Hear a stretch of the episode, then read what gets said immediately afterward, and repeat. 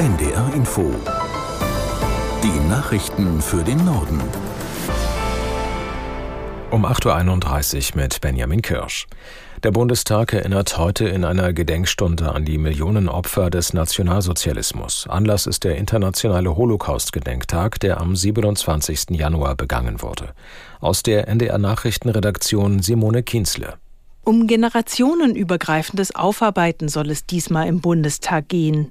Neben Parlamentspräsidentin Baas sprechen die ungarische Auschwitz-Überlebende Eva Sepeschi und der Sportjournalist Marcel Reif. Sein Vater, ein polnischer Jude, war nur knapp der Verschleppung in ein Konzentrationslager entkommen. Andere Familienmitglieder wurden getötet. Am Nachmittag werden an mehreren Gedenkorten in Berlin Grenze für verschiedene Opfergruppen niedergelegt. Für die ermordeten Juden, Sinti und Roma, für Menschen mit Behinderungen, für Schwule und Lesben. Vorgesehen sind auch eine Podiumsdiskussion mit Jugendlichen sowie eine Ausstellung zu Kindertransporten nach Großbritannien. Anlass der Veranstaltung ist der Jahrestag der Befreiung des Konzentrations- und Vernichtungslagers Auschwitz am 27. Januar 1945. Unionsfraktionsvize Mittelberg wirft der Bundesregierung vor, keinen wirklichen Sparwillen im Haushalt zu zeigen. Mittelberg sagte auf NDR Info, das Haushaltsloch von 17 Milliarden Euro für das laufende Jahr werde nur zu einem Teil durch Einsparungen geschlossen. Den Großteil des Geldes müssten die Menschen über zusätzliche Abgaben bezahlen, etwa durch einen steigenden CO2-Preis. Nach Ansicht Mittelbergs muss die Ampel beim Bürgergeld und bei den Ausgaben für Asyl Geld sparen. Zehnten Euro geben wir mittlerweile Bürgergeld aus. So viel waren es noch nie im Anteil. 27 Milliarden, das sind fast sieben Prozent, die wir für Asyl ausgeben. An diese Blöcke muss man ran. Und wenn wir die jetzt nicht einschmelzen, dann wird uns in Zukunft kein Geld mehr für Investitionen zur Verfügung stehen. Die Koalition will das nicht. Für die SPD ist das Bürgergeld eine heilige Kuh. Da darf keiner rangehen und auch nicht die FDP. Und das andere Thema ist das Thema Asyl. Das ist für die Grünen die heilige Kuh. Das müsste aber eigentlich passieren. Das wird aber bei dieser Ampel, weil die in völlig verschiedene Richtungen unterwegs sein wollen, nicht passieren. Und das ist das Problem. Unionsfraktionsvize Mittelberg auf NDR Info. Fast vier Monate nach Beginn des Krieges im Gazastreifen ist einem Medienbericht zufolge mindestens die Hälfte aller Gebäude in dem Küstenstreifen beschädigt oder zerstört.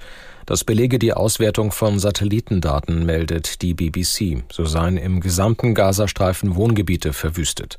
Israel betont immer wieder, es befinde sich im Krieg mit der islamistischen Hamas und nicht mit den Zivilisten. Kämpfer der Hamas benutzten allerdings zivile Gebäude, um aus ihnen heraus anzugreifen oder Waffen zu lagern.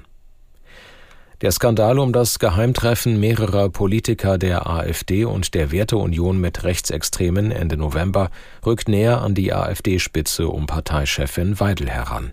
Das haben Recherchen von WDR, NDR und Süddeutscher Zeitung ergeben. Aus Köln Andreas Braun. Auch ein weiterer Teilnehmer, Arne Friedrich Möhrig, Sohn des Initiators des Treffens mit Rechtsextremen, soll den Recherchen zufolge von der AfD bezahlt worden sein. Und zwar aus einem Budget innerhalb des Bundesvorstandes, über das Alice Weidel als Parteichefin direkt verfügen kann. Anwesend in der Bundesgeschäftsstelle soll Möhrig allerdings offenbar nicht gewesen sein. Demnach wussten auch Weidels Kollegen im Parteivorstand offiziell nichts von dessen Beschäftigung. Arne Friedrich Möhrig hat sich auf Anfrage nicht zu seiner Arbeit für die AfD geäußert. Die Recherchen zeigen auch eine weitere Verbindung aus der AfD zum Organisator des Treffens in Potsdam, Gernot Möhrig.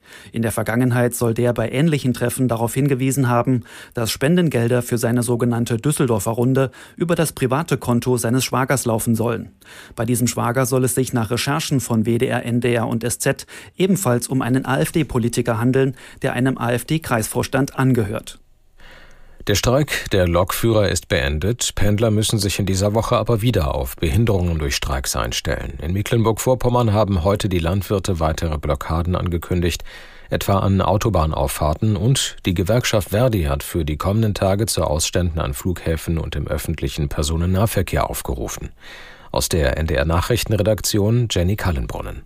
Verdi will den Flugverkehr morgen weitgehend lahmlegen. Die Gewerkschaft hat es gestern angekündigt und rund 25.000 Beschäftigte zum Streik aufgerufen. Hier im Norden sind die Flughäfen Hamburg, Bremen und Hannover betroffen. Als Grund nennt Verdi die stockenden Tarifverhandlungen in der Luftsicherheitsbranche. Am Hamburger Flughafen werden zum Beispiel alle 126 geplanten Abflüge gestrichen oder finden ohne Passagiere statt. Das sagt die Flughafengesellschaft. Außerdem hat die Gewerkschaft Verdi für Freitag auch die Beschäftigten im öffentlichen Nahverkehr zu einem ganztägigen Warnstreik aufgerufen. Da sind viele kommunale Verkehrsunternehmen hier im Norden betroffen. Das waren die Nachrichten.